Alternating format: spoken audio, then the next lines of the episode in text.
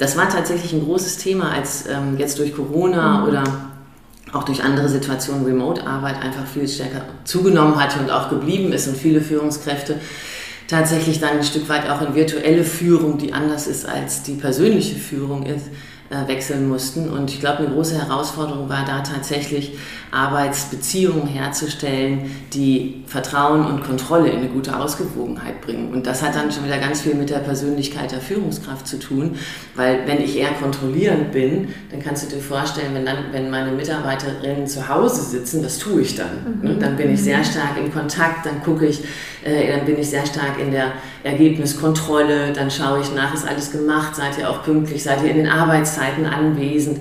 Das kostet Vertrauen mhm. und sofort kippt es. Und da würde ich immer gucken, wie bist du als Persönlichkeit aufgestellt und was an dieser Arbeitswelt zum Beispiel macht dich unsicher und was mhm. brauchst du, um da in eine Souveränität zu kommen, um auch mit der neuen Situation gut klarzukommen.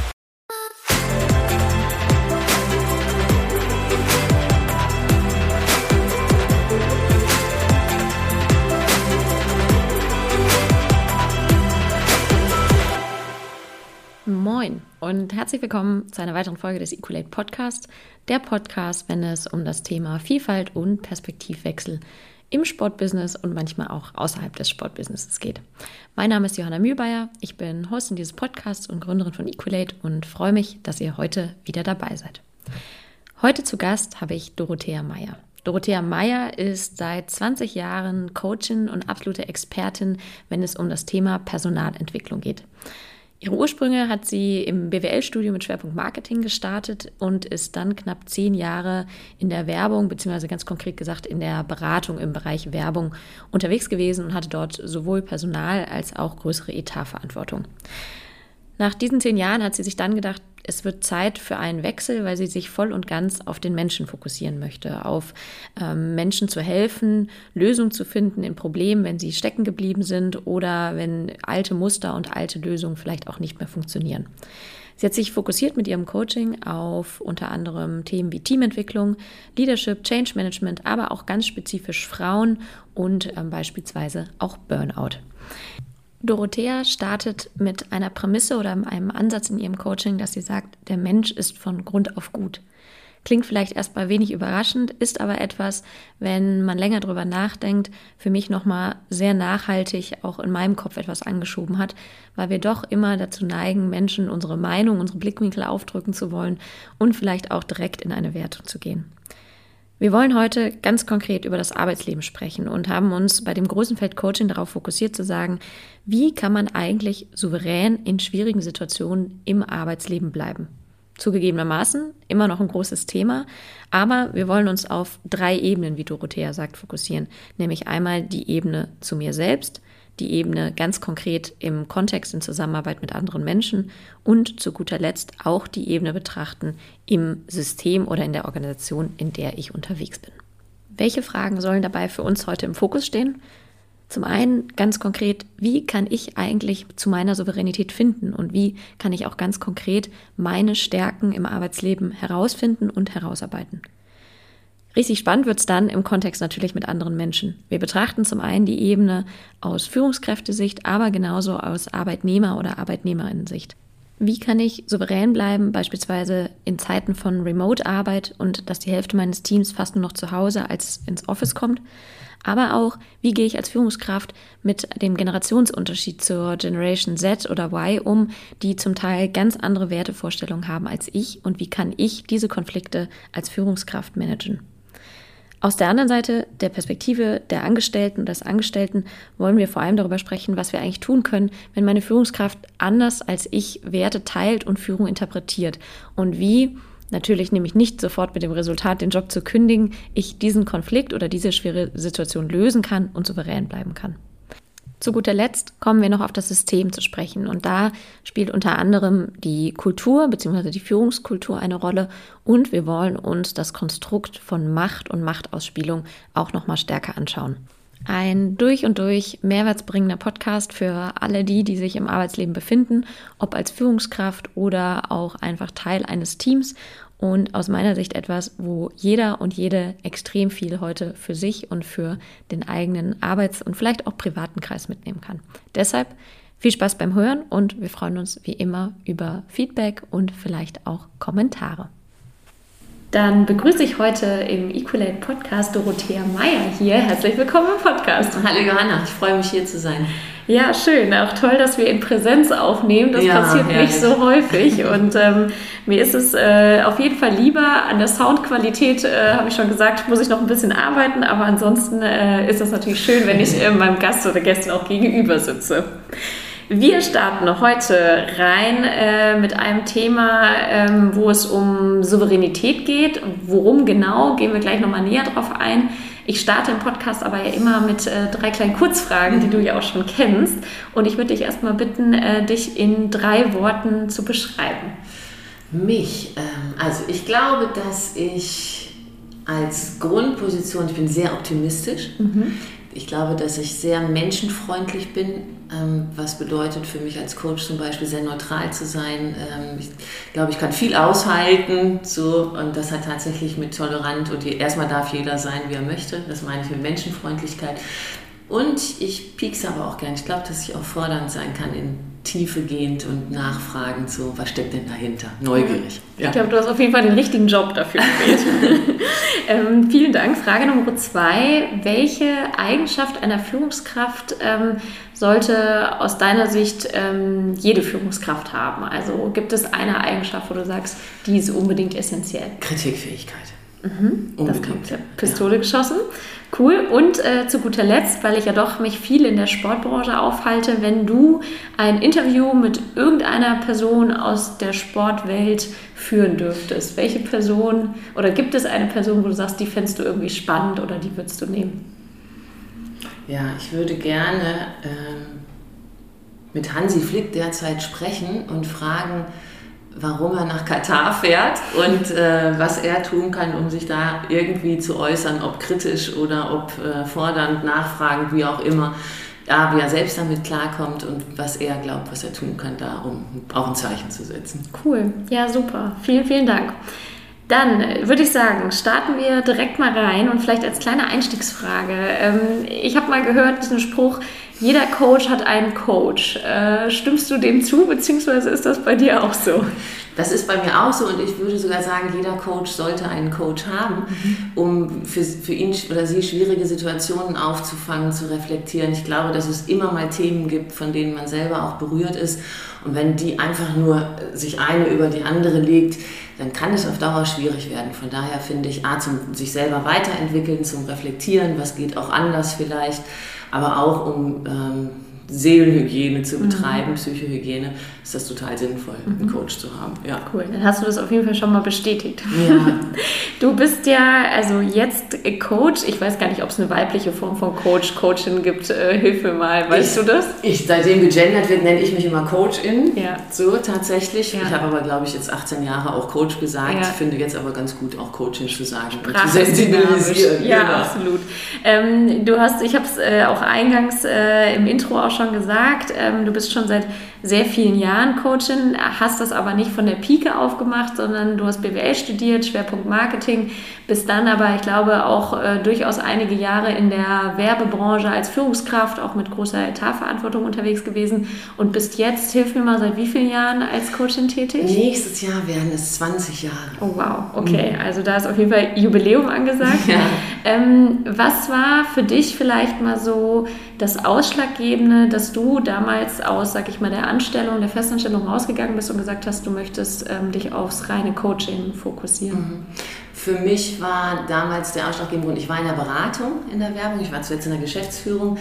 Das war der eine Grund, was kam, was soll danach kommen, mhm. so, wie soll meine Reise weitergehen? Und wenn du in der Werbung überlegst, wie soll meine Reise weitergehen, kam für mich auf jeden Fall die zusätzliche Frage, wie kann ich das denn sinnvoll weiterführen? Und Beratung auf sinnvolle Beine stellen ging dann nicht in der Werbung, für mich persönlich, ich glaube schon, dass das geht, für mich persönlich aber nicht.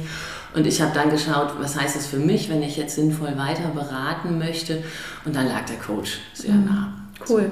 Ja, es ist ja ähm, auch schon gefühlt in meiner Bubble gerade so ein bisschen wie ein Trend. Also ich kenne unheimlich viele, die eine Coaching-Ausbildung machen. Ähm, ich kenne sehr viele Frauen, ich kenne witzigerweise gar nicht so viele Männer. Ähm, von Life-Coach über Business-Coach, systemischer Coach, Coachin und so weiter. Ähm, erstmal da die Frage, wie ist deine Wahrnehmung? Also wird, wird das mehr, äh, die, die als Coaches äh, unterwegs sind, im Vergleich zu vor 20 Jahren? Also vor 20 Jahren, als ich aus der Werbung ausgestiegen bin, wie gesagt, ich kam aus einem guten Job, da hat mich jeder für verrückt erklärt, dass ich Coach werde, weil das, der Coach auch nicht so ein gutes Image hatte. Mm, und es war auch da noch so, dass Klienten sich einen Coach gesucht haben und vielleicht gefragt wurden, hast du das wirklich nötig? Mhm. Und heute ist es so, mein Haus, mein Pferd, mein Coach. Also ich glaube, heute gehört es auf jeden Fall ganz normal zur Reflexion, Weiterbildung und entsprechend auch ist es ein Berufsbild geworden, was, glaube ich, mhm. voll sehr akzeptiert ist. Äh, und ich hab, erlebe das auch. Ich bin Lehrcoach und ähm, wenn wir Gruppen haben, dann ist, sind die Frauen meistens in der Mehrheit und ein paar Männer sind dabei. Ich freue mich ja. immer, wenn es ja. ein bisschen gemischt ist. Genau. Ja, interessant vor allem. Mhm. Also äh, wiederum, und wir kommen ja heute vor allem auch nochmal so ein bisschen auf den Arbeitskontext zu sprechen.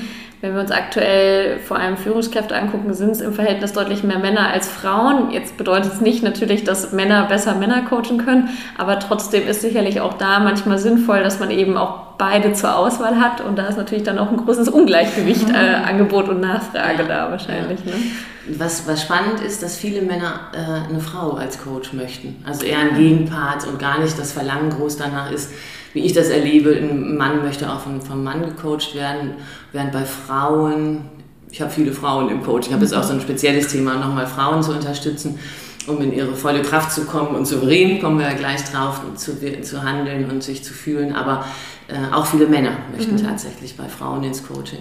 Ah, und ähm, weißt du die Motivation dahinter oder was ist da die Motivation, die da häufig angebracht wird, dass Männer eher Frauen präferieren? Mm, wenn die mir das erzählen, dass sie sich bewusst für eine Frau entschieden haben, dann sind so Gründe, A, nicht meinesgleichen, gleich und gleich, da, kann, da entsteht möglicherweise nichts Neues. Ich glaube, dass auch eine Frau äh, kommt dann häufig möglicherweise nochmal empathischer nachfragen kann. Also dann werden die weiblichen Stärken abgefragt. Ja, ja. interessant. Und es ist ja wiederum interessant, dass Frauen vielleicht eher teilweise Frauen präferieren, wo vielleicht gleich und gleich manchmal ja. eher hilfreich irgendwie ist. Ja, ne? Ähm, genau. ja interessante Dynamik. Ja. Ähm, vielleicht nochmal, auch weil du sagst schon, ähm, Coaching ist etwas, was auch durchaus sich in den letzten Jahren ähm, ganz schön verbreitet hat. Ähm, es ist auch ein ungeschützter Begriff, was, glaube ich, auch ein bisschen ein Problem an dieser Berufsgruppe ist. Ähm, vielleicht so in ein, zwei Sätzen, wenn du sagen müsstest, was Coaching eigentlich ist, also eine Definition, wie würdest du es beschreiben? Eine Coachin ist ein Mensch, die andere Menschen dabei unterstützt, mit gezielten Methoden, Fragestellen, Reflexionsangeboten zu einer Lösung zu kommen, auf die sie alleine nicht kommen. Mhm. Und du hast, äh, ich habe auch noch mal, ich meine, wir kennen uns jetzt ja auch schon ein mhm. bisschen, aber ich habe auch trotzdem noch mal auf deiner Website gestöbert. Du machst ja privates wie berufliches Coaching. Ähm, gibt's da, hast du da eine Präferenz oder andersrum gefragt, ist das eine deutlich mehr als das andere ausgeprägt in deinem Kundinnenstamm? In mein, ja, der, der berufliche Anteil ist deutlich mehr ausge, äh, ausgebaut und ausge ja, ausgeprägt. Mhm. Und ähm, Business Coaching, äh, würdest du ähm, da sagen, also warum ist Coaching im Business-Kontext wichtig? Du hast gerade selber als Coaching genannt, warum du gerne Coach hast, aber warum spielt das im Arbeitsleben, egal von welcher Gruppe wir jetzt sprechen, aus deiner Sicht eine Rolle, einen Coach oder eine Coachin zu haben? Es spielt Gott sei Dank immer mehr eine Rolle, mhm. weil ähm, ich glaube, dass an die Führungskräfte 2022 ganz andere äh, Forderungen, Herausforderungen gestellt werden, als das in den letzten Jahren klar war oder unterstützungswürdig war. Also ich glaube, dass sich jetzt durch die Veränderung von Arbeitswelten, in denen es nochmal viel mehr darauf ankommt, Menschen abzuholen, Menschen zu motivieren. Früher hatten Führungskräfte vielleicht noch die Möglichkeit, autoritär vorzugeben, das wird jetzt so gemacht. Ich freue mich und ich hoffe und ich denke, das ist auch nicht mehr so. Das geht nicht mehr 2022 und ähm, jeder hat aber nicht das Repertoire, wie mache ich das denn dann quasi. Also von daher glaube ich, ist Coaching super, um sich weiterzuentwickeln und zu lernen, um sich zu selbst zu reflektieren was kann ich schon, wo habe ich Entwicklungsfelder, wie komme ich dahin. Und ich, das ist mittlerweile, würde ich sagen, total etabliert. Mhm. Ja, also Gott sei Dank. Also ich glaube auch, dass, äh, dass ähm, ja, ich, also ich kenne es aus der Sportbranche leider noch nicht so viel. Mhm. Ich würde es mir wünschen, also aus dem sportlichen Bereich natürlich, was auf dem Platz passiert. Die haben ja. Trainer, Trainerinnen. Im Businessbereich noch sehr wenig, was glaube ich auch an anderen Gründen liegt. Aber ich bin total bei dir, dass das, glaube ich, hilft, egal ob Führungskraft oder natürlich auch Angestellte mhm. oder Angestellte da sich weiterzuentwickeln. Stichwort Themen zur Weiterentwicklung. Ähm, was sind, also mit was für Fragestellungen kommen die Personen zu dir? Kannst du mal so ein, zwei Beispiele nennen oder gibt es Themen, die mhm. vor allem inflationär bei dir landen? Sehr gerne, weil mein Kernthema ist ja, die hat eine große Überschrift Persönlichkeitsentwicklung. Also ich mache ja nur Themen, die mit, tatsächlich mit Menschen zu tun haben. Wo stecken Menschen fest und wo brauchen sie Unterstützung? Um einen Schritt weiter zu gehen quasi. Und das heißt, Persönlichkeitsentwicklung hat ganz viel für mich damit zu tun und das sind auch die Themen, mit denen Menschen kommen. Wie kann ich, ähm, wie kann ich eine größere Selbstsicherheit erlangen? Wie kann ich mich gut abgrenzen? Wie kann ich Resilienz in schwierigen Situationen oder belastenden Situationen fördern? Äh, wie kann ich meine Konfliktvermeidung überwinden? Wie kann ich lernen, mich gut durchzusetzen, selbst zu behaupten? Wie ähm, kann ich authentisch, das ist, um das Wort einmal zu strapazieren, total wichtig finde ich, wie kann ich für zu mir passend mich gerade machen, in Anführungsstrichen, um meine Meinung zu sagen, mich durchzusetzen, äh, Position zu beziehen, mm, so dass es nicht eine gelernte Technik ist, sondern tatsächlich eine Haltung dahinter steckt, der ich dann Ausdruck verleihe. Mhm. Und ähm, du hast ja so ein bisschen, also deine, deine Prämissen oder deine zwei Grundprämissen, ähm, die du so vertrittst, das geht so ein bisschen mit dem einher, was du schon gesagt hast. Zum einen, ähm, der Mensch ist von Grund auf gut und die zweite ist, äh, der Mensch ist ein äh, selbstständig agierendes Wesen. Warum sind aus deiner Sicht diese beiden Grundprämissen so wichtig? Wenn ich das nicht glauben würde, könnte ich nicht coachen. Ja. Wenn ich das nicht glauben würde, dann würde ich ja denken, ich müsste jedem Menschen Ratschlag geben, ne? wie kann er irgendwas tun. Äh, und ich glaube aber tatsächlich, Spaß beiseite, dass das mhm. ähm, auch so ist. Möglicherweise haben wir bestimmte Dinge durch Erziehung nicht gelernt oder durch unsere Sozialisierung. Mm, aber ich glaube, dass das jeder Mensch lernen kann oder wiedererwecken kann. Also vieles wird ja auch, wenn ich über eine lange Zeit zum Beispiel Entwertung erlebe oder nicht, nicht alles das leben kann, was ich kann, das verkümmert in Anführungsstrichen, mhm. das kann ich ja wiedererwecken, zum Beispiel in Coaching-Prozessen. Ja. Und ich fand es auch ganz spannend, du hast auch als Überschrift dort stehen und das geht so ein bisschen mit der im ersten Prämisse einher, der Mensch ist von Grund auf gut. Ähm, jede Neurose ist ein unerlöstes Talent. Ähm, kannst du das mal für die einordnen, die sich vielleicht da nicht länger mit auseinandergesetzt haben? Weil genau. das ist total charmant oder ein schöner Gedanke. Was kann man an Neurose gut finden? Genau.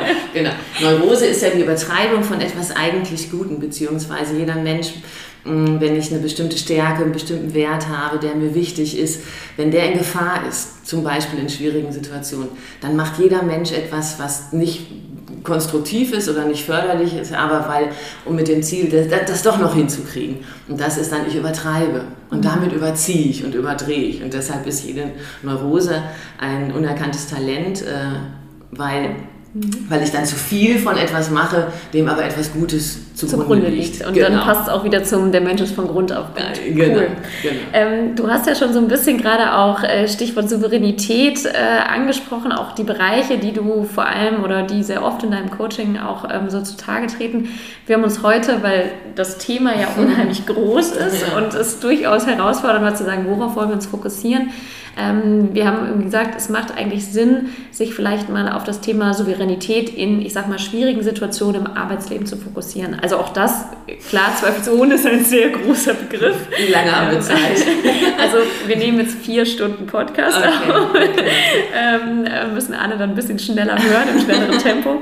Aber ähm, du sprachst auch eigentlich davon, wo man sich ganz gut entlanghangeln kann und wo wir heute auch noch tiefer darauf eingehen wollen, dass man eigentlich so drei Ebenen ähm, mhm. dort unterteilen kann kann. Kannst du noch mal sagen, was diese drei Ebenen sind und ähm, dann gehen wir da auch noch mal Stück für Stück ein bisschen näher drauf ein. Genau, ich kann ja bei Souveränität unterscheiden, a, wo bin ich selber als Person souverän beziehungsweise erlebe mich als unsouverän. Äh, Dann kann ich schauen, wie bin ich im Kontakt mit anderen Menschen Und ich kann schauen, in welchen Systemen, wir gucken jetzt hier auf die Arbeitswelt, mhm. gibt ja auch Familiensysteme, Freundessysteme, Bekanntensysteme, Hobbysysteme, was auch immer. Also in welchem System erlebe ich mich wie? Und so kann ich Souveränität auch ganz gut verorten quasi, wo gibt es Themen, wo, wo muss man ran, ne? wo erlebe ich mich als stark oder nicht. Und wenn wir mal so mit dem ersten Einfall äh, anfangen, du sagst also Bezug zu mir, ähm, Stichwort Souveränität. Also was hat Souveränität ganz konkret mit mir als Person zu tun? Kannst du das nochmal so ein bisschen näher erläutern oder warum spielt das so eine große Rolle? Naja, wenn ich mich souverän erlebe, dann erlebe ich mich den jeweiligen Situationen gewachsen. Mhm. Das, und wenn ich mich, wenn ich das Gegenteil mache, wenn ich mich als nicht souverän erlebe, dann erlebe ich mich als hilflos, der Situation ausgeliefert, als machtlos. Das ist immer eine Abwertung, da ist immer eine Entwertung meiner eigenen Persönlichkeit mit drin. Und wenn das auf Dauer häufiger passiert, passiert das nicht nur situativ, sondern das äh, das setzt sich dann quasi und dann leidet mein Selbstwertgefühl. Ne? Ich komme nicht mehr, dann wird es immer schwerer, in meine volle Kraft zu kommen quasi und dann werden die Situationen, die schwierig sind, automatisch größer, weil ich mich ja insgesamt als unsouveräner erlebe. Deshalb. Und wie würdest du sagen, also gerade, ich glaube, Menschen haben zum Teil vielleicht ein ganz gutes Gefühl, in welchen Situationen sie sich souverän fühlen. Also meistens, glaube ich, wenn man eine ganz gute Verbindung zu sich hat, kann man zumindest merken, so Mensch, da bin ich jetzt gerade, bleiben wir im Arbeitskontext, irgendwie im Flow. Ich fühle mich vielleicht auch wohl bei einer mhm. Präsentation oder im Team. Aber ähm, vielleicht ist das ja auch etwas, wo wir uns manchmal gar nicht so genau bewusst sind, ähm, wo habe ich denn eigentlich meine Souveränität? Was ist mein Feld, wo ich sehr souverän bin? Hast du da Tipps, wie man sich dem annähern kann? Mhm. Also ein ganz einfacher Tipp, wo jeder gucken kann, ähm, wo fühle ich mich souverän, sind meistens die Sachen, die ich A, gerne mache, mhm. also die mir Spaß machen. So, da, wär, da bist du in der Regel auch gut drin, weil sonst würde dir das keine Freude bereiten. Im Gegenteil, sonst wäre es anstrengend. Ja. Hm? Und wenn du sagst, ähm, also Stichwort äh, Souveränität, beziehungsweise ne, wo bin ich gut drin, Relevanz von eigenen Stärken, ich höre ganz oft, dass mir viele, auch so im Berufskontext, wo ich unterwegs bin, sagen, ja, sie wissen eigentlich gar nicht so genau, wo ihre eigenen Stärken liegen. Mhm. Also ich weiß, du machst ja auch, ist ja auch Teil des Coachings, so Stärken-Schwächen-Analyse. Ähm, wie würde man sich dem annähern, zu sagen, wo bin ich eigentlich richtig gut? Ne? Also man hat vielleicht zwei, drei Felder, wo man sagt, da weiß man es konkret, mhm. aber wenn man jetzt nicht klassisch den Clifton Strength Finder vielleicht macht, äh, sofern ja. du den vielleicht als Tipp hast, ja. aber hast du Tipps, wie man sich dem auch noch mal ein bisschen konkreter erstmal annähern kann? Ja, ähm ich fange mal anders an. Wenn ich, wenn ich Menschen frage, so, was kannst du denn gut oder beschreib dich doch mal, dann kommt immer, ja, ich bin kommunikativ, ähm, ich, bin, mm, ich bin kompetent, also es kommen so ganz viele Allgemeinplätzchen. Und dann, dann stoppe ich das immer und sage, nee, einmal guck auf deine Persönlichkeit. Und aus deiner Persönlichkeit ableiten kannst du ganz viele Stärken äh, hervor kriegen. Und zwar, das bedeutet, wenn ich jetzt jemand bin, der zum Beispiel, ich bin gut mit Menschen, ich kann gut mit Menschen, dann wette ich, dass du als Stärke hast Empathie, du hast eine gewisse Wertschätzung, du wirst wahrscheinlich eine gewisse Sensibilität haben, du bist wahrscheinlich ganz gut in Rücksichtnahme und auch Emotionalität wirst du mhm. zeigen können und keine Probleme haben. Wenn du jetzt jemand bist, der sagt, ich liebe, bin jemand, ich brauche Listen, ich liebe Struktur, hm, so dann würde ich immer sagen, okay, damit verbunden ist häufig, dass du auch eine gewisse Verlässlichkeit hast. Du wirst wahrscheinlich wahrscheinlich super gut Verantwortung übernehmen können. Du bist wahrscheinlich sehr diszipliniert, weil es dir wichtig ist, dass die Dinge gut gemacht werden. Mhm. Wofür habe ich Strukturen und Pläne? Hm? So, das hat ja immer was mit Qualität und Leistung zu tun. Also ich würde immer erraten, äh, zu gucken, aus welcher Ecke Persönlichkeit komme ich und was lassen sich da für Eigenschaften daraus ableiten, die haben am meisten mit dir zu tun. Ja, ja, spannend. Also bei mir ist tatsächlich Wissbegierde auf jeden Fall eins und ja. Empathie. Also ich habe ich hab diesen Clifton Strength Finder mhm. gemacht, also mhm.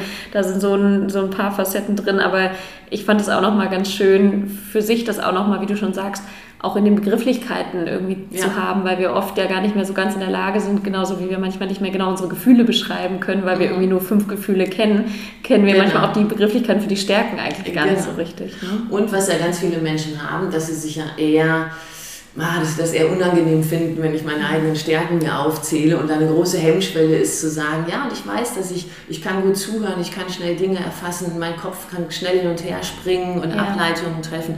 Da fühlen die meisten sich auf jeden Fall eher komisch und mhm. ah, arrogant mit.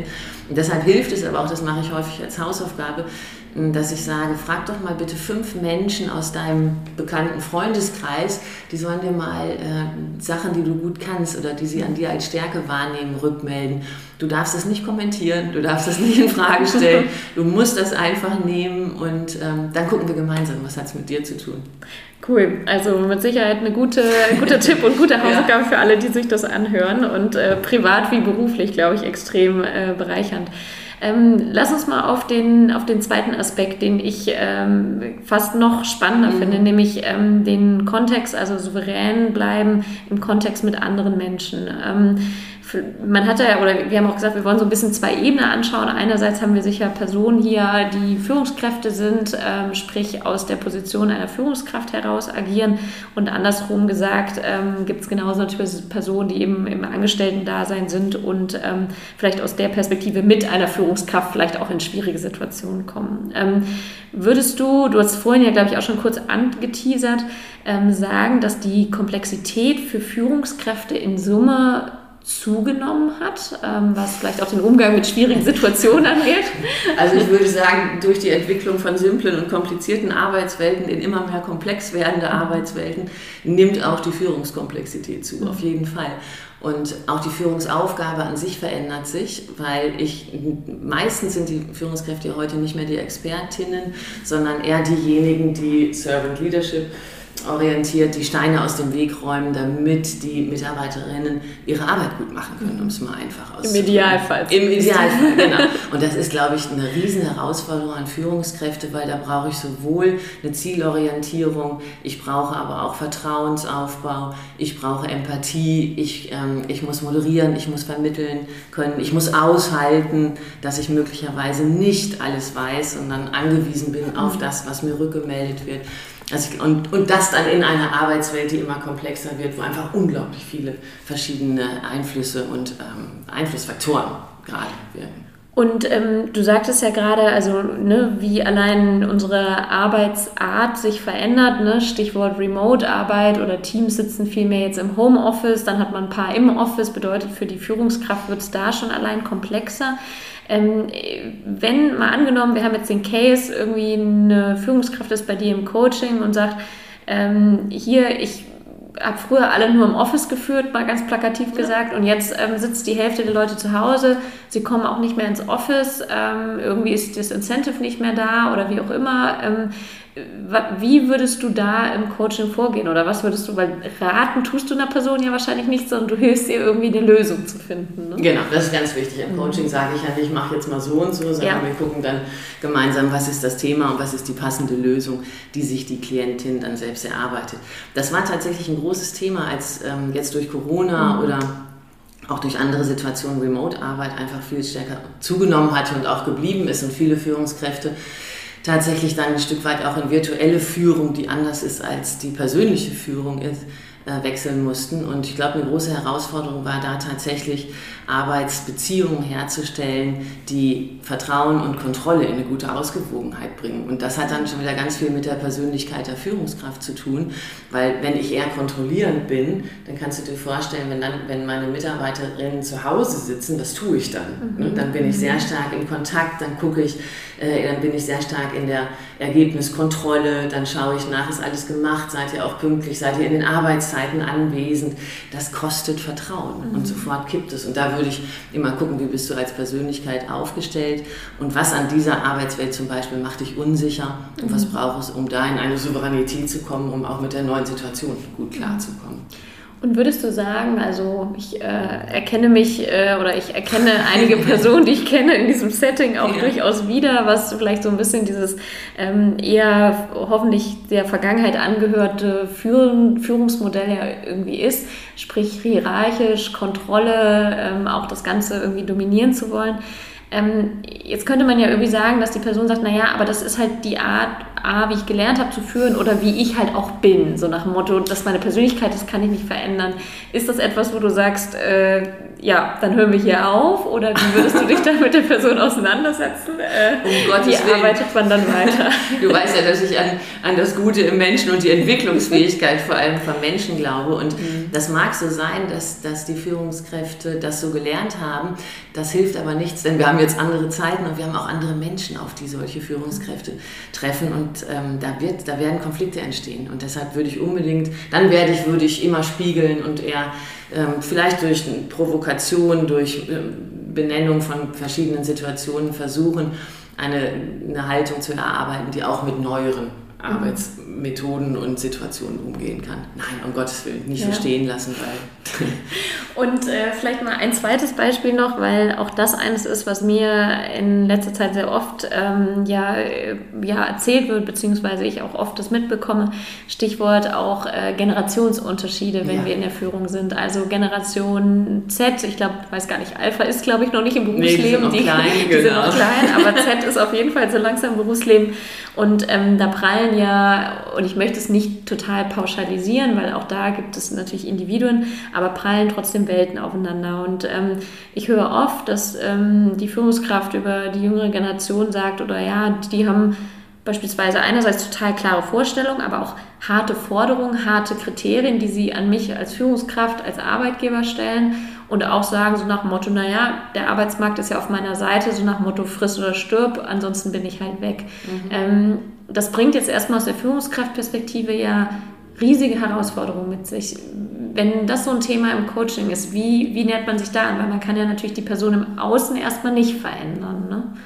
Genau, das ist tatsächlich sehr häufig Thema im Coaching, weil Generation Y würde ich auch noch dazu zählen und Generation Z echt Knopf, Knöpfe drücken können, weil die einfach unterschiedliche Wertesysteme haben. Also weil die auch zu, zu vielen Führungskräften einfach wirklich anders agieren und Führungskräfte neigen dann, das abzuurteilen, zu verurteilen, nicht gut zu finden und unsouverän zu werden, mhm. weil sie dann gucken, wie kann ich mich durchsetzen. Ich muss da irgendwie einen Rahmen, eine Grenze setzen und dann ist das genau kontraproduktiv, weil das geht genau nicht mit Gen Y oder Z.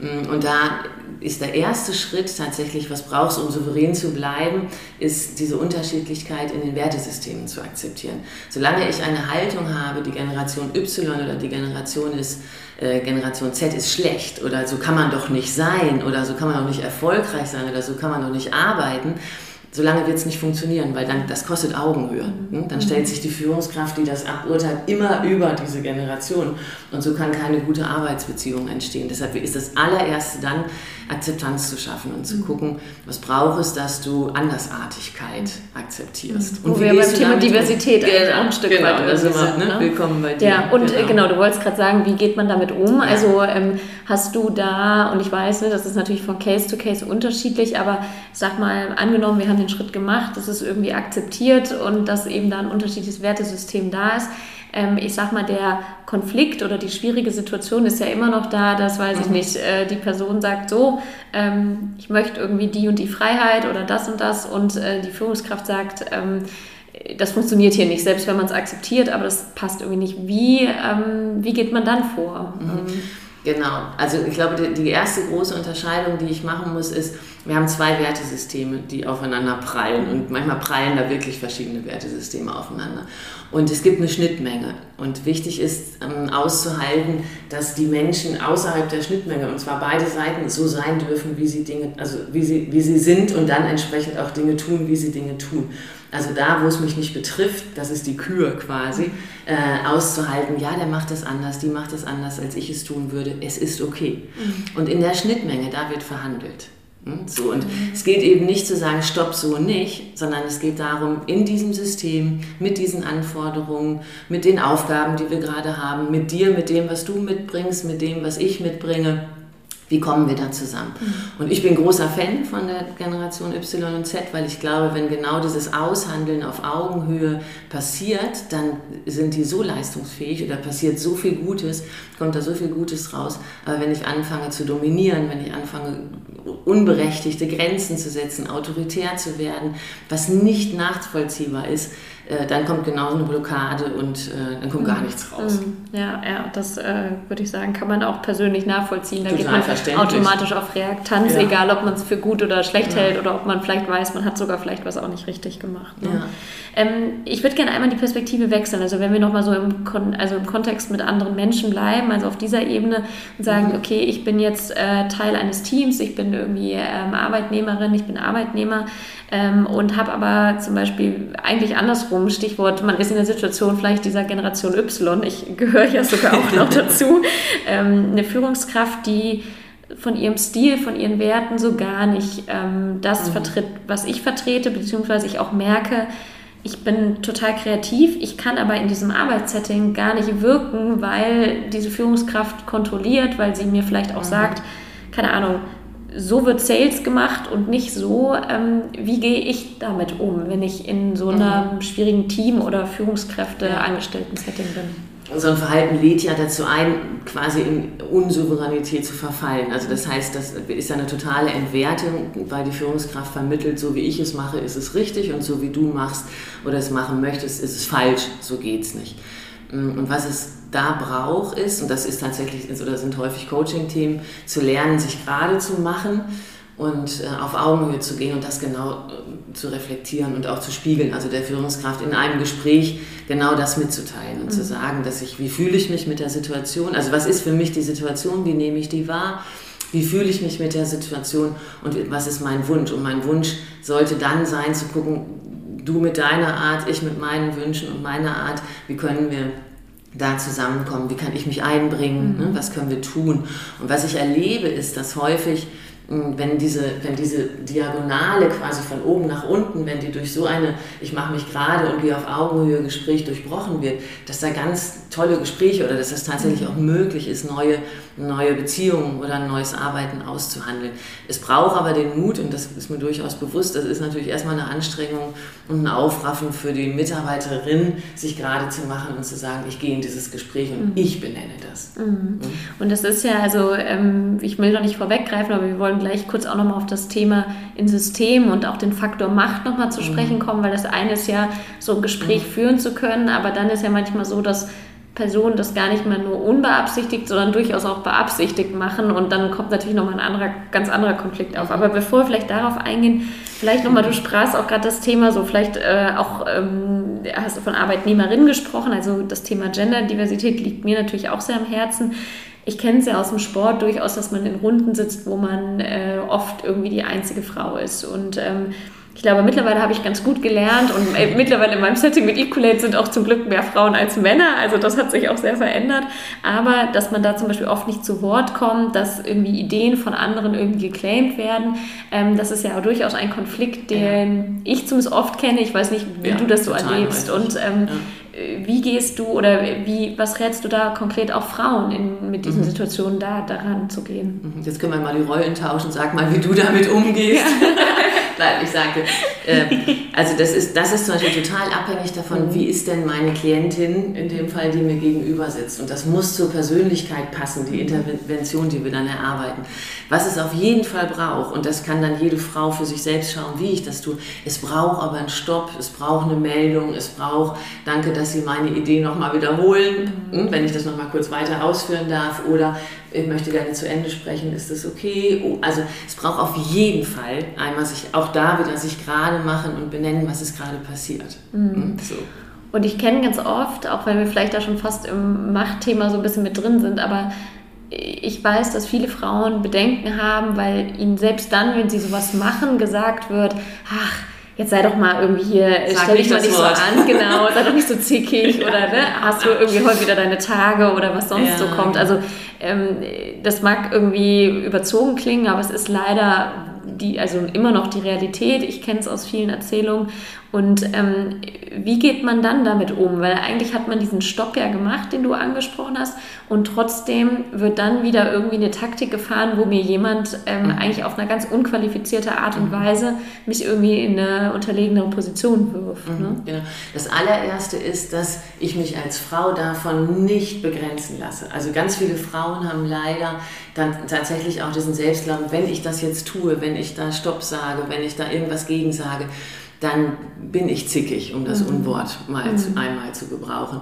Und das ist, die erste, das ist der allererste Schritt, zu sagen, ich darf das sein. Ich darf für mich eintreten und das ist okay. Mhm. Hm? So, das ist nicht, ich sage das Wort jetzt nicht nochmal, das ist weder das noch irgendwie übergriffig oder sowas, sondern nein, das ist genau das, was zu dieser Situation mhm. passt. Ich glaube, das ist der erste große Schritt, den Frauen lernen sollten, das mhm. zu tun. Das merke ich, ist immer die erste Hürde, über die gegangen werden muss. Wenn die, hm, wenn sich das als Haltung gesetzt hat, dann ist das, wie mache ich das, gar nicht mehr so schwierig. Und dann ist es tatsächlich, da sind Frauen unterschiedlich ähm, weil manche machen es mit Humor und würden dann sagen, naja, kannst du ja nicht wissen, wie es ist, wenn man seine Tage hat, von daher, wie kommst du da drauf? Dass, ne, so, also ich kann das ja irgendwie humorvoll kontern. Ich kann aber auch einmal in die Metaebene und sagen, hm, ist das, ich kann es tatsächlich benennen, ist das das Niveau, auf dem wir hier sprechen oder können wir jetzt wieder qualifiziert weiterreden?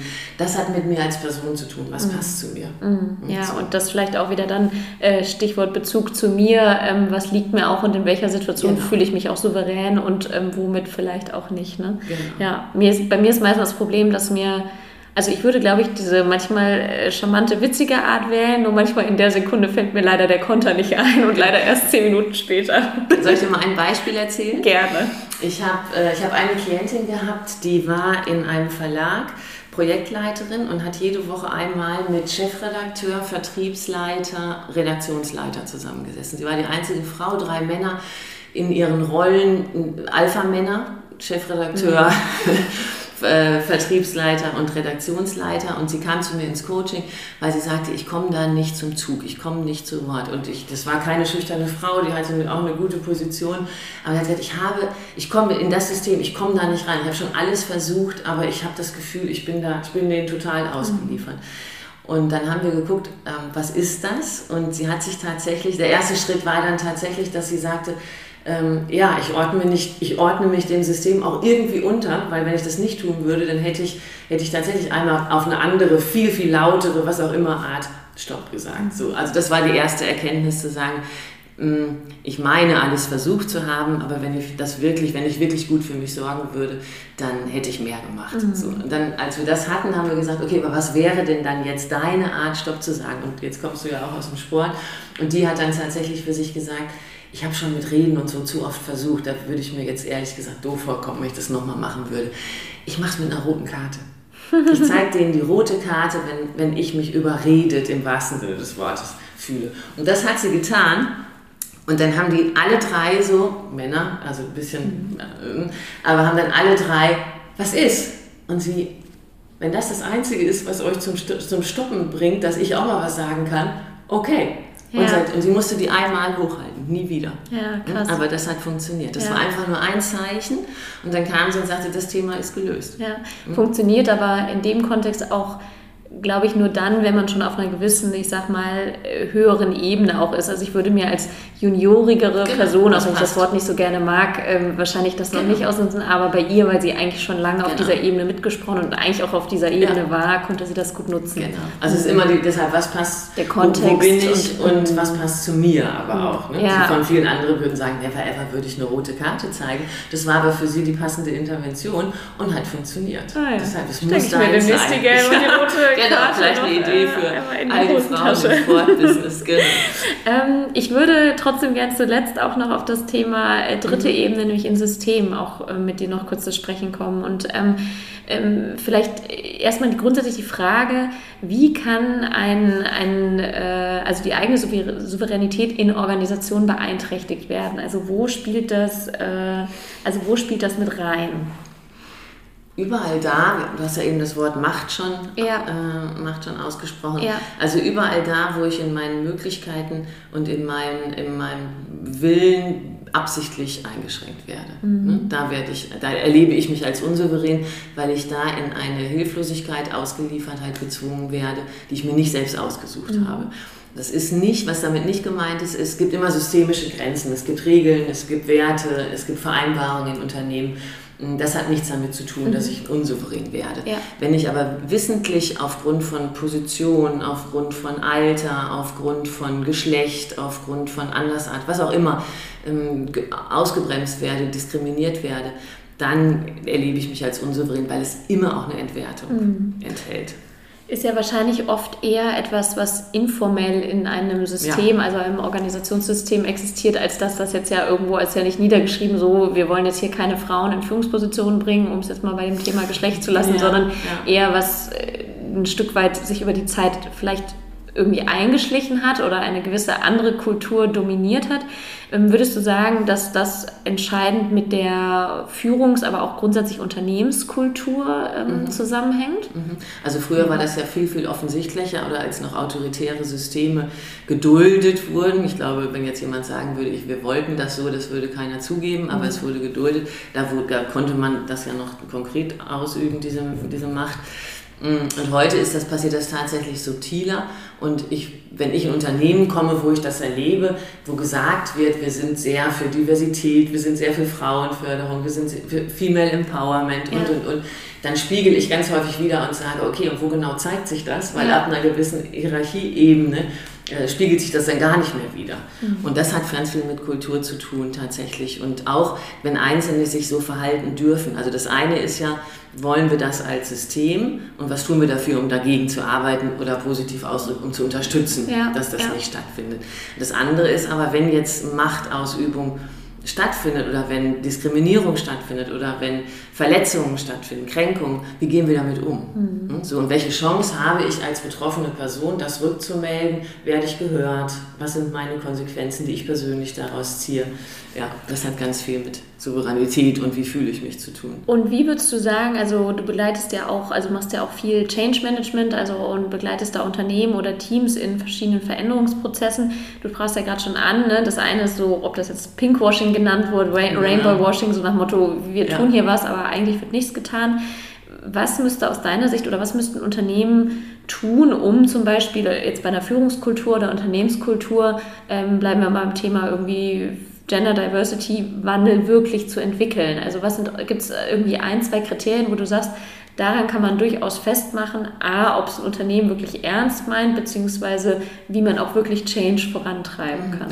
Also ich glaube, dass, dass eine, eine Führungskultur, also eine, eine, Kultur allgemein immer nur gemeinsam entstehen kann. Also jede Führungskultur, die top-down vorgegeben wird, die wird mir auferlegt. Das ist schon der erste, die erste Hürde, die es zum Scheitern bringen kann. Das ist nicht meins und dann gucke ich, wo habe ich, wo kann ich da irgendwie ausscheren und auch mein eigenes weiterleben. Bin ich aber part of it, kann ich, bin, habe ich Teilhabe in der Entwicklung dann ist es auch meins. Dann ist eine viel, viel höhere Wahrscheinlichkeit, dass ich das lebe. Das, das ist das Erste. Also ich bin eine große Freundin von Partizipation in der Entwicklung solcher Kulturen oder Leitlinien, ja, ganz egal, oder genau, wie man das mhm, nennt. Mhm. Das andere ist, wenn dann so eine Führungskultur verabschiedet wurde, entwickelt wurde und wir uns darauf geeinigt haben, dann braucht es ein ganz konsequentes Feedback und zwar in alle Richtungen leben wir auch diese Kultur und das muss möglich sein. Mhm. Also es muss möglich sein, wenn eine Führungskraft Werte verletzt durch Verhaltensweisen, die zum Beispiel abwertend sind, diskriminierend, dass ich das rückmelde und dass ich gehört werde. Ja. Hm, so. Also das heißt genau, das Erste ist überhaupt, dass es die Stellen gibt, wo man das melden kann und wo man, sage ich mal, auch ein Klima hat, wo man sich traut, ja, sowas auch zu melden. Also das ist ja. natürlich auch, also spricht oder widerspricht eventuell ja. dann auch einer gewissen Kultur, wenn man sich nicht traut. Und das Zweite aber, wie du auch schon sagst, ist dann auch, dann muss auch was passieren. Ansonsten macht sich ein Unternehmen natürlich auch unglaubwürdig, ja. wenn, wenn dann keine, sage ich mal, Handlungsmaßnahmen oder Konsequenzengespräche, was auch immer es ist, irgendwie folgen. Ja. Ne? Mhm. Wenn in einem vermeintlichen System auf Augenhöhe, wir wollen miteinander arbeiten, wir wollen auf Augenhöhe miteinander arbeiten, wir haben flache Hierarchien, wenn es da möglich ist, dass Führungskräfte versteckt autoritär führen mhm. oder versteckt autoritäre Konsequenzen ziehen, dann ist das geschriebene Wort von Augenhöhe und flache Hierarchien nichts wert, weil es nicht gelebt wird. Und ja. dann ist immer das, was gelebt wird, ja viel, viel informell, viel, viel stärker. Ja, deshalb, ja total. Ja. Lass uns mal zu guter Letzt, auch wenn wir ein bisschen länger als geplant machen, ich finde das so spannend und ich finde das auch wichtig, weil ich glaube, dass alle, die äh, hier zuhören, äh, gebannt zuhören werden, ähm, auf das Thema Macht trotzdem noch mal kurz ja. eingehen. Ähm, Erstmal eine Frage vorweg, weil ich finde, Macht ist meistens in unserem Kontext eher negativ konnotiert. Mhm. Würdest du sagen, also unterstützt du das oder würdest du das als eine neutrale oder vielleicht auch eine positive Variante sehen? Es hat, ich, ich glaube, es hat alle Facetten. Also mhm. es hat auch eine neutrale Facette. Das ist einfach, die, wenn ich meine Rolle als Führungskraft lebe, dann habe ich natürlich die, eine bestimmte Macht um Aufgaben, Ziele. Also wenn es also je sachlicher, desto neutraler, würde ich mal sagen, kann ich es leben. Und es kann auch positiv sein, weil ich ja meine Macht auch nutzen kann. Ich habe eben gesagt, Servant Leadership, äh, ich räume die Steine aus dem Weg. Wenn ich positiv meine Macht nutze, dann kann ich ja große Brocken aus dem Weg räumen, weil ich dann das gezielt einsetze zum Beispiel. Also, Total. Ja. Und du sagtest ja auch, also ähm, Macht und ich hatte ja das Glück, bei dir auch schon mal im Workshop mit drin zu sitzen, damals noch zu Sport 5 Zeiten. äh, dann warst du jetzt im Rahmen des Mentorships oder bist jetzt ja auch wieder dabei als Trainerin. Ich freue mich äh, riesig. Ähm, ich auch schon. sehr, sehr gut. Und diesmal ja auch in Präsenz. Genau. Ähm, wir haben ganz oft schwierige Situationen, wo ähm, verschiedene, also eher Machtebenen wahrscheinlich ähm, im Vordergrund stehen, als dass rational wirklich ein Konflikt herrscht, um es mal so mhm. zu sagen. Ähm, kannst du noch mal kurz sagen, welche Formen der, sag ich mal, Machtausübung, wohl wissend, dass du darüber ganze Workshops hältst, aber gibt es denn in Organisationen oder in einem 1 zu 1 Führungskraft zu, zu Teammitglied? Ähm, kann man das irgendwie pauschal benennen? Also es gibt natürlich die Machtausübung über, Kon also die Angst vor Konsequenzen, mhm. so, dass ich sehr deutlich mache, wenn das nicht so läuft, wie ich das möchte, dann hat das eine Konsequenz von, mm, du kommst hier nicht weiter, du bist ähm, aus bestimmten Dingen ausgeschlossen. Das kann auch sein, dass ich dir sehr deutlich zeige, unsere persönliche Beziehung leidet darunter, also so persönliche Kosten. Äh, es gibt die Machtausübung über, also über Abhängigkeit auch, dass ich sehr deutlich zeige, ähm, sehr manipulativ bin zum Beispiel. Es gibt die Abhängigkeit, ich habe eine Führungskraft im Coaching, mhm. da arbeiten wir drin, dass es nicht mehr passiert, die übt Macht aus über Ex Expertentum. Ah, so. okay, also das wow. ist auch eine mhm. Machtausübung, dass ich, dass ich brauche diesen Mensch. Dadurch nimmt er sich, also es ist in dem Fall tatsächlich ein Mann, sehr viel heraus, was andere entwertet, übergriffig ist. Auch das ist eine Art der Machtausübung. Mhm. Wo aber viele Unternehmen das, sowas dulden, weil sie sagen, ich will auf keinen Fall dieses Expertenwissen verlieren. Hm, ganz schwierig. Ah, krass. Ja. Ist ja, kurze Zwischenfrage dazu, ist ja dann aber eigentlich auch was, was ich leider häufig auch in der Sportwelt sehe, dass halt Fach zu Führungskräften werden und ähm, ja. weil auch es auch ein Ressourcenproblem, weil gesagt wird, eigentlich investieren wir nicht genug in Menschen, bedeutet, unsere Führungskraft muss eigentlich zu 80 Prozent auch Fachkraft sein und ähm, genau. ähm, damit äh, schafft man sich auch so ein bisschen in-house das Problem, würde ich fast sagen. Ne? Also, mh. das verändert sich Gott sei Dank immer mehr. Das war ja früher noch viel, viel stärker. Da gab es ja fast keine Karrieren, ohne dass ich in Führung mhm. gegangen bin. Mittlerweile switchen da einige Unternehmen um, dass sie auch möglich machen, Fachkarriere oder Führungskarriere. Mhm. Und da, dadurch, dass unsere Arbeitswelten einfach viel, viel komplexer werden, was eben Remote genannt, auch andere komplexe Größen spielen da ja mit rein, äh, wird auch mehr Raum für Führung mittlerweile eingeräumt. Das mhm. heißt, dieser operative Anteil, der fachliche Anteil wird tatsächlich kleiner. Die Kür, dass ich gar nichts davon verstehe, was mein Team macht, das machen ein paar Unternehmen ich grob, super, weil mhm. ich dann mhm. wirklich in Führung komme. Mhm. Lass mich noch ein Wort zu sagen, wenn, Gerne. Äh, zur Macht sagen. Ja. Neutrale und positive Macht ist super. Also ja. ist, ist total okay. Ja. Ja. Jede Art von negativer Machtausübung ist ein Zeichen von, ich bin nicht souverän. Ich mhm. weiß mir nicht anders zu helfen. Mhm. Hm? Wenn ich souverän bin, brauche ich keine Machtstrategien. Keine ah, negativen spannend. Machtstrategien. Ich muss jetzt sofort irgendwie an Putin und Co. denken, wenn du gerade sowas sagst. Das ist ja eigentlich sehr, sehr interessant, weil also man sagt ja auch ganz oft, dass da irgendwelche Dinge und manchmal auch, äh, auch nimmt man Trump oder so, die irgendwo Themen haben mit sich selber und dadurch halt indirekt irgendwie Macht nutzen, aber es würde vielleicht auch. Okay, wir wollen jetzt nicht in die Pathologie. genau, aber, genau, aber ich weiß mir nicht anders zu helfen, als über diese diese Übergriffigkeit, als diese Überdominanz, als über dieses, das nehme ich mir einfach, mhm. nicht, weiß ich mir nicht anders zum Ziel zu kommen. Jede Führungskraft, die, ich, ich gehe mal zurück zu Führungskräften und weg von Putin und Trump, ja. äh, jede Führungskraft, die, die, in, die in Abwertung geht oder die sich durchsetzt über andere Köpfe hinweg, hat keine andere Strategie. Mhm. Wenn ich eine andere Strategie hätte, würde ich moderieren, würde ich verhandeln, würde ich überzeugen, würde ich mich überzeugen lassen. Ne? Also mir fallen ganz viele andere Sachen mhm. an, als ähm, zu, zu bestimmen mhm. über die Köpfe hinweg. Hast du mal so, um das nochmal kurz zumindest ein bisschen konkreter zu machen, nochmal so ein, zwei Beispiele vielleicht aus deinem Arbeitsleben auch, wo ähm, entweder ähm, die Coachie oder der Co äh, gecoachte, ich weiß gar nicht mehr, nicht, aber heißt Coaching wahrscheinlich nur der Klient, die Klientin, genau, ähm, mit sowas konfrontiert war und dadurch Probleme eben bekommen hat. Wie bist du vorgegangen? Oder andersrum, ähm, auch Stichwort Führungskraft, du hast gerade den einen durch Expertentum genannt, ähm, um das nochmal so ein bisschen zu konkretisieren. Also ich habe natürlich Führungskräfte, die manchmal Führungskräfte, also Mitarbeiter, also Klienten, die Führungskräften ausgeliefert sind, weil die dann tatsächlich über, mh, mm, über Macht du verlierst deine Stelle, du wirst mhm. degradiert. Ganz klar äh, ausgesprochen ganz klar, im Prinzip. Ja, ja. Ähm, am Anfang nicht und je weiter der Konflikt dann, mhm. meistens entstehen dann Konflikte, eskaliert, desto deutlicher wird das. Mhm. Wenn ich da nicht mitspiele und mitspielen heißt, wenn ich das nicht so mache wie meine Führungskraft, dann kostet mich das meine Position mhm. möglicherweise. Und in einem gesunden, kulturmäßig gut aufgestellten Unternehmen habe ich dann die Chance, möglicherweise zu eskalieren an die nächste Führungskraft und das zu benennen und mhm. zu sagen, wir brauchen eine Moderation. Ich würde gerne einen Modus wie Wendy äh, erarbeiten, wie wir gut zusammenarbeiten mhm. können und ich so sein darf, wie ich bin, in dem System, in dem ich mich bewege. Mm, das ist manchmal schwierig, das mhm. geht nicht immer. Und dann ist auch tatsächlich die Frage, bleibe ich da und lass mir das gefallen? Also gehe in diese Entwertung und erlebe das jeden Tag, das ja. tut ja auch nicht gut. Ja. Äh, oder habe ich eben alle Wege ausgeschöpft? Mhm. Hm, so.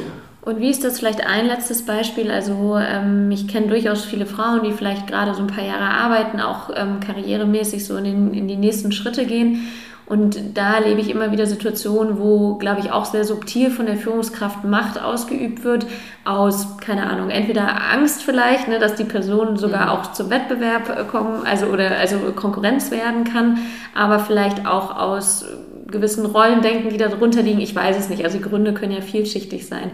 Aber das Problem ist da ganz oft, dass die Macht so subtil ausgeübt wird, dass die weder wirklich krass sichtbar ist mhm. und man dadurch natürlich jetzt auch nicht zu der Person höher gehen kann, sagen kann, hey, Person XY macht das, aber irgendwie auch ähm, man das nicht vielleicht mit so einem Spruch kontern kann, was du ja vorhin in, in ja. dem anderen Beispiel gesagt hast. Wie geht man mit sowas um? Und das ist auch nichts für Sprüche. Ne? Ja, das, nee, das genau, ist das was, ist was eine konstruktive Kontext, Antwort genau, ja. braucht. Äh, da kann ich immer nur über Inhalte und Fachlichkeit antworten. Also ich kann ein Gespräch suchen, aber wenn es wirklich subtil ist und ich, die Führungskraft möchte auch nicht erwischt werden oder möchte das auch nicht offenlegen, dann ist das natürlich schwierig. Was ich dann tun kann, wenn ich zum Beispiel weiterkommen möchte, ist, dass ich mit meiner Führungskraft spreche und einen Entwicklungsplan mhm. gerne besprechen möchte. Also mit der Bitte an Sie herantrete.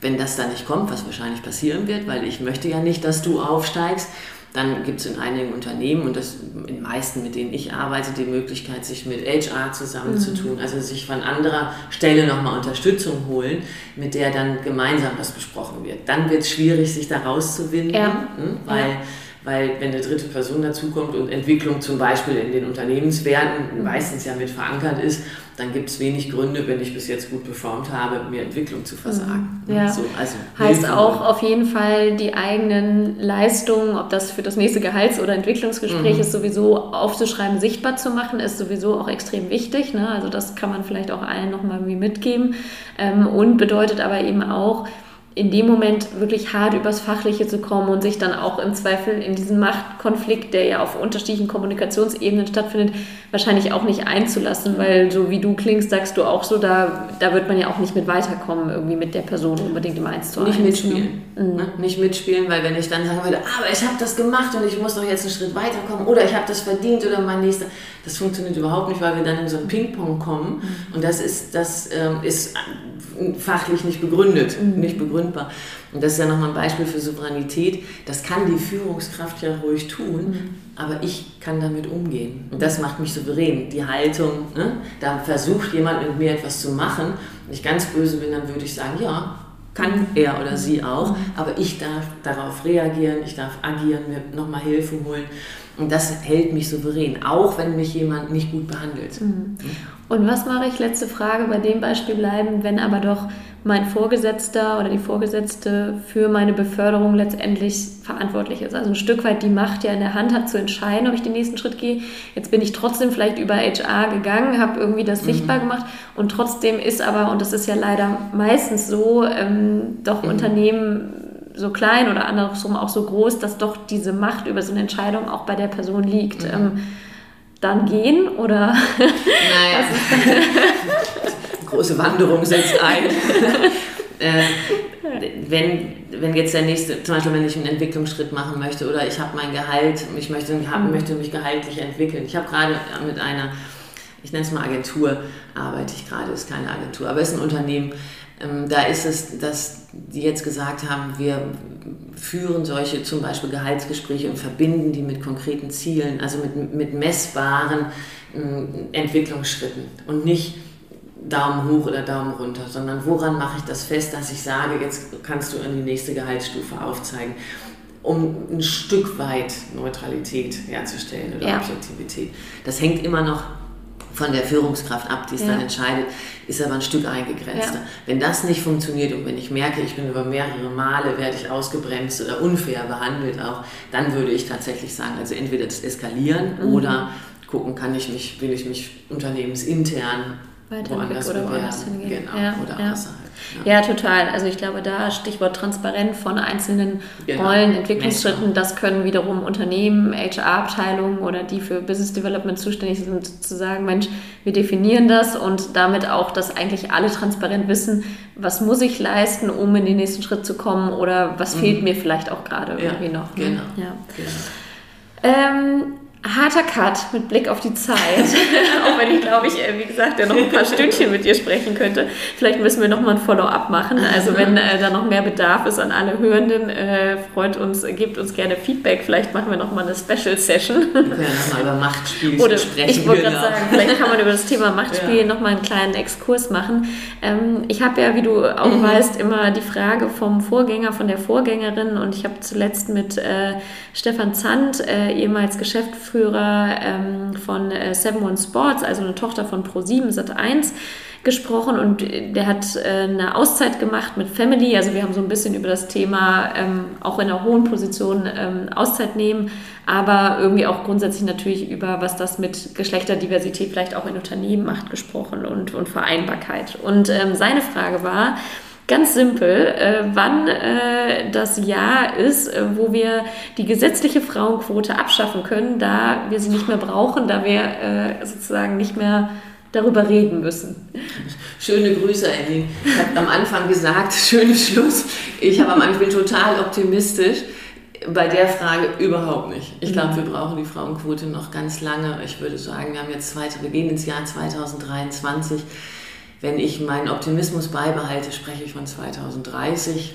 Und selbst da wäre ich noch skeptisch, ob das oh ja, reicht. Das ist sehr. Ja, also ich glaube, ich hätte jetzt so, noch mal 50 Jahre draufgelegt, um ehrlich zu sein. Ja, genau. Also ich bin auch eher pessimistisch ja. und glaube, dass es noch richtig lange dauert, ja. weil die Systeme so so festgefahren und das, ist, das sind so feste, undurchlässige Systeme. Mhm. Das dauert noch eine ganze mhm. Zeit. Und auch die Frauen müssen auch in die Rollen kommen, ja. tatsächlich ne, die Scheibe zu durchbrechen. Ja, ja, ja. haben ja auch alle ihren Teil. Also das finde ich auch mal wichtig zu sagen. Also wir können alle dafür ja auch was tun und wir können da auch ja. was anschieben.